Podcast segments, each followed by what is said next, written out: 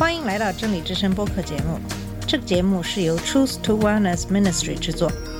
在这个节目里，我们要从一个不一样的角度向你介绍圣经和基督，带你走进一个属灵的世界。我们的节目在每个星期二、四、六更新，欢迎你的收听和关注。all the colors are the rainbow. 你好，我是马军。在上两期节目给大家讲述的是由工业革命带来的社会危机，以及基督徒是怎样在这场危机中肩负起社会责任，来帮助改善工人的生活的。这种社会福音趋势的出现，有时也会产生一些消极的后果。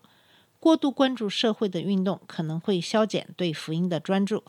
到了二十世纪，世界各国的意识形态发生了巨大的变化。今天就开始给你介绍基督教历史上的最后一个阶段，也就是意识形态阶段。这段历史跨越了大部分的二十世纪，主要从一九一四年到一九八九年。二十世纪出现了政治、军事巨人间的巨大征战，共产主义、纳粹主义与崇美主义。一个新异教随之崛起，号召人们关注经济规律、种族激情和神圣的不可侵犯的个人权利。基督徒被迫经历患难，被迫去思考，也被迫寻求新的方式，以求彼此联合。新教徒在各种联合运动中互相伸展，罗马天主教徒挣扎着让教会跟上形势。同时，第三世界及其他地区的新基督教以不可估量的速度出现和扩张。这种新的基督教使穆斯林声音黯然失色，在这些声音中辨别出危险和使命的召唤。一九六一年夏天，民主德国警察在苏维埃总书记赫鲁晓夫的教唆下，试图压制逃往联邦德国的人潮。当更严格的旅行限制失效时，警方在民主德国和联邦德国之间设立了一道长达二十六英里、由基里铁丝和混凝土构筑的高墙，就像一道丑陋的伤疤横过这座城市的面容。狂怒的柏林人称它为“耻辱墙”。此墙多么形象地象征着二十世纪世界啊！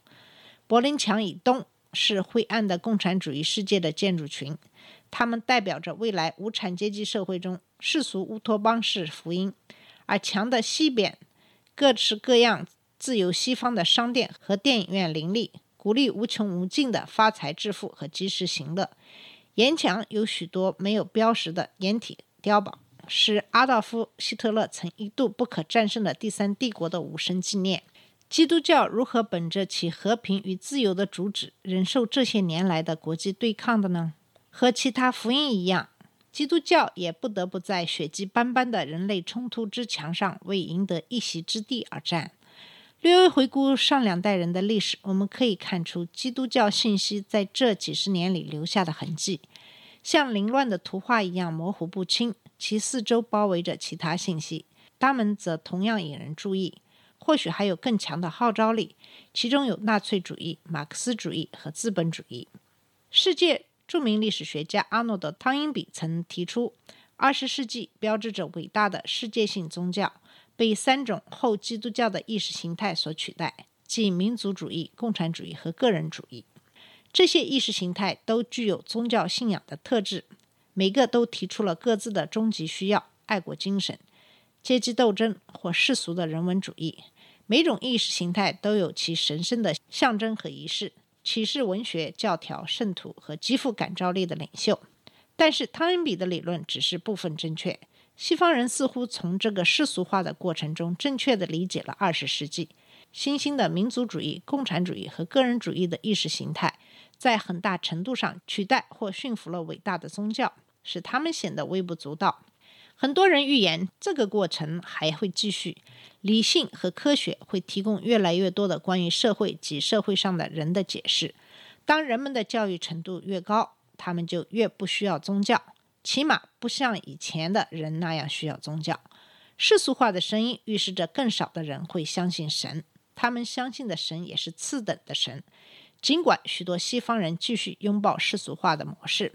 但是从世界范围来考虑，这样的观点也是非常荒谬的。这个世界比以往任何时候都更加虔诚，甚至可以说是超级宗教。西方的信徒可能仍然认为基督教正在倒退，却没有意识到其无与伦比的扩张。在本世纪结束之前，理论家们推翻了汤恩比的大部分理论。通过关注宗教和文化问题，而不是政治和经济问题，我们可以更好地了解未来。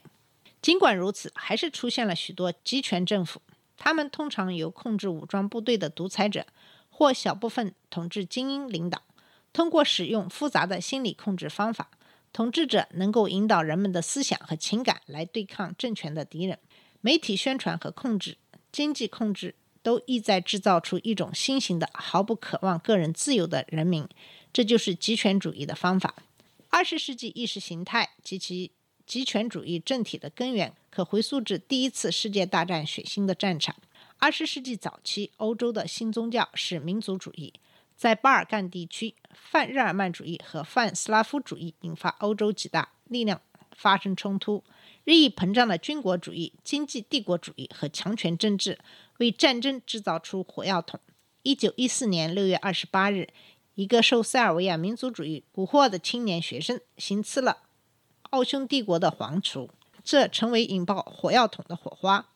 八月，德国和奥匈帝国向法、俄、英宣战。战争结束前，有超过二十七个国家卷入了冲突，从东京一直延伸到渥太华。世界由此第一次知道了总体战的意义。士兵和武装人员像过去那样死去，但平民现在被迫放弃公民自由，并为战争牺牲私人财物。交战双方的人民都确信自己参与的是一场正义运动。当1917年4月6日美国参战时，胡弗威尔逊总统一位长老宗传道人的儿子宣称，这是一场让世界享有民主安全的战争。正当美国做战争动员时，俄国战场落败了。在一九一七年十一月的革命中，布尔什维克自命为新型社会主义社会先锋队的武装力量从沙皇手中夺取政权。后于一九一八年早期，革命者与德国讲和休战。一百万美国步兵在欧洲的登陆，促使协约国将德国带至休战谈判桌旁，并最终促成巴黎和会的召开。但从德国人那里强行得到的和平条款，却是天真的理想主义和强烈的复仇心理的怪异混合。呼弗威尔逊促成了国际联盟的成立，但他发现美国人民拒绝支持他。其他协约国更加热衷于从德国人那里获取他们对战争罪行的忏悔，并削弱其在未来数年内的实力。他们在这两方面都取得了成功，但是德国从未忘记这一切。纳粹主义就是这一报复心理的结果。纳粹让世界明白了何为极权主义，他们是独裁统治的又一表现形式，我们称之为法西斯主义。这样的政府通过强调阶级团结和重申传统的价值观，来对抗个人的挫折感和异化感，缓解社会和经济紧张。法西斯主义运动美化这个民族。用民族的使命或种族的独一无二性或国家本身来界定这个民族。法西斯统治者允许存在私有财产和资本主义企业，但他们紧紧地控制着这一切。第一次世界大战后，右翼政府遍布欧洲，但其中最为著名的是德国国家社会主义，即纳粹主义。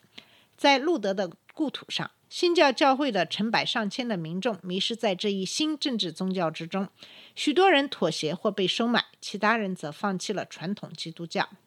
在一战后的德国，大多数新教神职人员都拥护君主政体，他们并不同情社会主义或民主，但很多民众则相反。产业工人开始仇恨在社会和政治上都反动的教会。与此同时，德国的文化阶层求助于浪漫主义。美化德国的过去，为纳粹主义做好了理论准备。这是一种英雄主义观、贵族观，常常是一种泛神论思想。纳粹运动的领袖是生于奥地利的阿道夫·希特勒，于1933年1月30日被任命为德意志共和国的总理。两年后，他完全控制了政府。纳粹主义者深信，在元首带领下，德国人民会空前团结。也相信这种元首制原则要体现在这个民族的所有结构中。他们意欲通过统一这个国家中的一切社会、经济和政治手段，创造一个理想的超级公社。纳粹抛弃了启蒙思想家的一些目标，例如个人自由和宽容。他们运用启蒙运动的一般方法论，运用理性来批判圣经传统。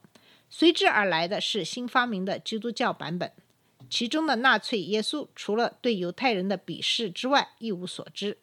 纳粹神学家认为，基督徒忽略了耶稣教导的重点，错误地将它描绘在犹太人的范畴里。一般的启蒙思想家，他们只是假装批判传统，在实践中，他们拒绝了耶稣和犹太的传统，转而接受另外一个传统。相反，他们放大了瓦格纳歌剧和古代日耳曼传奇中描绘的原始理想化的过去。现代生活的复杂性在这些地方没有立足之地。对种族的关注是纳粹意识形态的核心。他们宣扬德国人拥有来自他们祖国独特的品质。土壤和血液将德国人与所有其他人区分开来，因此纳粹认为外国思想和人民是腐败的，尤其是犹太人和思想。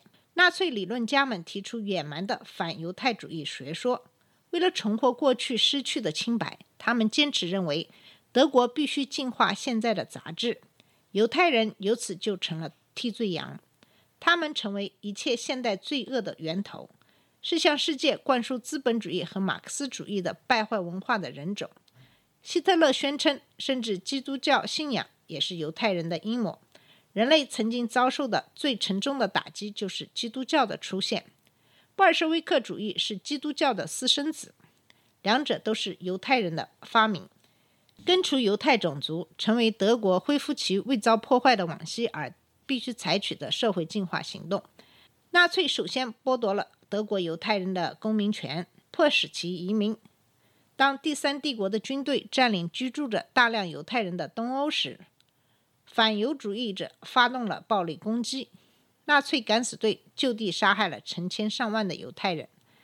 那声名狼藉的集中营最初是为了摧毁纳粹主义敌人的意志，现在成为犹太人闻之胆寒的地方。一九四零年。纳粹设计出用于最终解决犹太人问题的新型集中营，以清除欧洲的整个犹太人口。其中最大的要数波兰的奥斯威辛集中营。纳粹聚拢男人、女人和孩子们，将他们运到这些死亡工厂。在那儿，纳粹用残忍冷血的方式，用饥饿、枪杀、毒气、药物实验来处决犹太人。据可靠估算。在大屠杀中死亡的犹太人总数达六百万之多。在纳粹世界中，虔诚的基督徒和犹太人一样处于危难之中。虽然出生并长成于天主教家庭，希特勒为了其新信仰，即通过国家社会主义使德国获得再生，完全抛弃了他曾坚持的基督教原则。在希特勒得势掌权的过程中，他强调民族自豪感。假装赞成教会在国家中具有一定的地位，由此来谋取基督教的支持。和其他几百万德国人一样，基督徒对于德国在一战中遭受的失败同样感到震惊。他们也梦想德国获得新生。在二十世纪二十年代的德意志共和国中，势力强盛的天主教徒赞同新纳粹政府，并支持一九三三年元首希特勒与教宗签订的条约。该条约允诺保证天主教徒的信仰自由。这份协约对希特勒而言是重要的里程碑，他极大地提高了他的声望，并成功地将天主教排挤出德国政坛。不过，希特勒可不想履行他自己这一方的协约条款。同时，一场意在与纳粹加紧联系、被称为德国基督徒派的运动在新教徒中展开。德国基督徒派运动。打算将全德二十八个地区性新教团体联合成一体，归由一位主教管理。他们为此选举出路德维希·穆勒，一个狂热的纳粹，来担任这个职位。他们也将元首原则引入教会管理，并采用雅利安条文，要求撤销所有犹太裔基督徒在教会中的神职。一九三三年。德国基督徒派运动宣布解雇总数一万七千位新教牧师中的三千名的职位。为了反对德国基督徒派运动，由马丁·涅尔莫勒领导的一群传道人形成牧师紧急联盟，建立一个被称为宣信会的替代性教会管理组织。该运动在其发展的顶峰，在规模上可能与德国基督徒派运动相当。处于两者之间的是为数众多的胆小的新教传道人，他们最终选择了服从希特勒，而没有公开反抗。一九三四年五月，宣信会在八门宣言中详细阐述了其神学信念。该宣言的大部分由卡尔巴特撰写，他呼吁德国教会回到基督教的核心真理，反对国家极权主义理论。该宣言呼吁教会依赖启示，尤其是在耶稣身上的启示。他反对自然神学，自然神学家可能会使用一些自然现象来证明神的存在，或观察自然界中的某些优良品质并得出结论。神一定是这些品质的源头。巴特完全拒绝自然神学，他认为这是不可避免的陷入偶像崇拜，就是用我们自己的语言来描述神。自由主义采用了类似的策略，通过人类的眼光来看待神。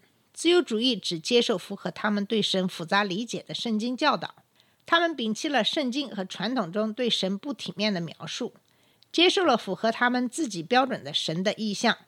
结果与纳粹神学相同，无节制的偶像崇拜。神不仅喜欢我们，他也像我们一样，不需要多少想象力就可以理解纳粹种族灭绝政策是恶魔形式的偶像崇拜。可悲的是。纳粹信徒将他们的罪行视为神认可的清洗，异常的神学是有后果的。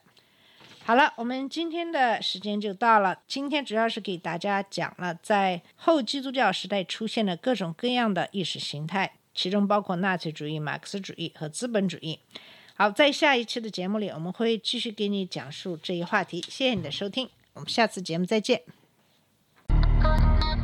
这里是真理之声播客节目。真理之声是 Truth to Wellness Ministry 旗下的一个节目，由 Truth to Wellness Ministry 制作和播出。如果你有什么想跟我们分享，请给我们发电子邮件，我们的邮箱地址是 truth to wellness at gmail dot com。